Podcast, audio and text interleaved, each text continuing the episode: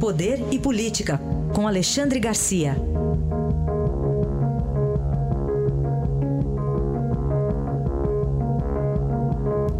A corrupção, a propina, o caixa 2, seja lá o que for, tudo medido em gigabytes, né? Vamos começar com isso, Alexandre. Bom dia. Bom dia. Incrível, né? Incrível. 400 gigabytes, não, não é pouco, não. Não, são 400 milhões de megabytes é uma, é uma loucura, né? Mas, enfim, um efeito é, é, devastador, eu diria. Né? Eu acho que nunca antes na história desse país se viu uma coisa assim. Né? Ah, eu, eu, sou dos tempos da imprensa escrita, imprensa mesmo, né? no papel. Olha o efeito que tem a gente ver no computador, na tela, nas telas, né? ao vivo, em cores, o, o, o, depoimento de alguém da Odebrecht contando como funcionou, como pagou, quanto pagou para o ministro da Fazenda, sempre um ministro da Fazenda intermediando, nunca se viu isso antes na história desse país. O, o, o efeito disso é muito grande e, é, e tudo isso é constitucional. Não adianta a, a defesa dizer que Vazamento criminoso. Não. Está escrito na Constituição, se não me engano, é artigo 37. Publicidade. Publicidade é tornar público. Né? E, o, e o ministro Faquim, ministro relator da Lava Jato, tornou público. Né? O, o, o juiz Sérgio Moro também o depoimento de Marcelo Odebrecht. E a gente fica ouvindo aí essas coisas e vendo, né, vendo o que as pessoas disseram, percebendo humor da pessoa na hora que está falando. Né? É, a gente vê que não é, é alguém que foi para lá para mentir. Então, são suspeitos todos, eles vão ter direito de se explicar, mas estão envolvidos, não são poucos. Você falou em corrupção, corrupção dá quase dois terços dos crimes. Depois, uns 60% assim é, é, é lavagem de dinheiro.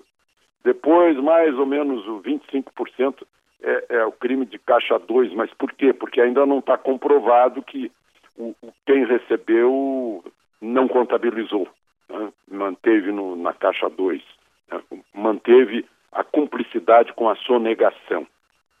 E uma quantidade imensa de políticos, como nunca se viu, e hoje de manhã eu ainda ouvi Marcelo Odebrecht dizendo: não tem um que não tenha recebido dinheiro de campanha por Caixa 2. Ontem eu falei com um que não foi eleito, porque ele era do tempo do livro de ouro. O livro de ouro era do político que quem queria contribuir assinava o livro e punha ali o valor a, a que se comprometia para contribuir para a campanha do político. Né? Político que não fazia negócio com empreiteira, com empresas, é, é, para receber caixa 2. Esses não foram eleitos. Ontem esse político me garantiu que no Senado não tem um que não tenha recebido dinheiro de Caixa 2. Não tem um dos 81 senadores. Então é uma abrangência nunca vista nesses últimos anos, né? com, com esse Drauses aí, que é um, um, um, sistema uh, digital para exatamente para proteger os que estão em negócios escusos, com, com o, o computador-chefe lá na Suíça, com apoio uh, no Caribe, né? E com a grande operação brasileira é, político-empresarial do Sim. Caixa 2. Né? É um... é. Descobrimos isso, agora temos que fazer alguma coisa. E tudo isso revela aqui um, uma casta, gente é, privilegiada. É, é a casta daqueles que se aproveitam do poder de vender medidas provisórias, de vender eh, eh, obras, eh, obras públicas, influenciar medidas do governo. E aí pega todo mundo. A gente viu aí que pegou até PSDB, Aécio, porque tem influência na área energética e assim por diante. Além de, de, de, de da corrupção direta, né, que é fazer uma obra e levar 3% ou 5%. Uhum. Então essa, essa casta levou muito dinheiro, levou muito dinheiro. Aí um, eu vi aí o Estadão calculando para comprar obra, 225 milhões a Odebrecht pagou, só a Odebrecht. E para comprar medida provisória, 170 milhões. Né? E no balcão, ministros da Fazenda, como Guido Mantega e, e Antônio Palocci. uh, formou-se essa, essa casta que não tem ideologia, né? porque a gente vê, o sujeito vai para o palanque falar mal dos capitalistas. É. Depois vai lá pedir dinheiro para o capitalista uh, mais típico, tirando os banqueiros, que é o empreiteiro. Sem a menor. Hum. Sem, sem, sem, a menor vergonha de, de, de ser hipócrita, uh, de não ter sido sincero lá no palanque. E com tudo isso, vale a pena a Lava Jato, Alexandre?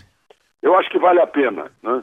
A gente viu o presidente ontem fazer um discurso dizendo que o país precisa continuar, precisa continuar trabalhando. O país não, o governo, né? Mas é. como o governo está metido em tudo, né? atrapalha o país. Eu, eu, nem acredito que ele tenha dito que, é, que, é, que vai deixar o, o, o judiciário trabalhar, uma coisa assim. Ele não tem que deixar ou não deixar, porque ele não é ditador, ele não pode impedir que o judiciário trabalhe e o judiciário tem que ir até o fim.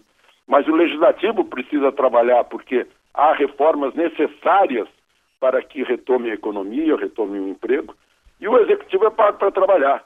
Então, ainda que tenha oito ou nove ministros eh, envolvidos, tem que continuar tocando a vida, né? porque essa é uma hora. Gente, acontece isso na hora da recuperação recuperação da indústria automobilística, do emprego, eh, safra, safra recordista, mais uma queda de um ponto percentual no juro básico, inflação dentro da meta. É um, é um momento excelente. Agora, ninguém pode fazer como Lula e Dilma fizeram, uh, vociferando contra a Lava Jato, dizendo que a Lava Jato estava atrapalhando a economia do Brasil, causando desemprego e recessão. Sim. Não. Uh, o que causa desemprego e recessão é, é a falta de, de, de, capacidade administrativa e o excesso de corrupção, como nós vimos. É. Né? Então temos que combater a corrupção para que o país possa, de novo, se recuperar sem essa, esses males atrapalhando o, o emprego, o lucro, a riqueza, a circulação da riqueza. Análise de Alexandre Garcia, que volta amanhã aqui ao Jornal Dourado. Até amanhã, Alexandre. Até amanhã.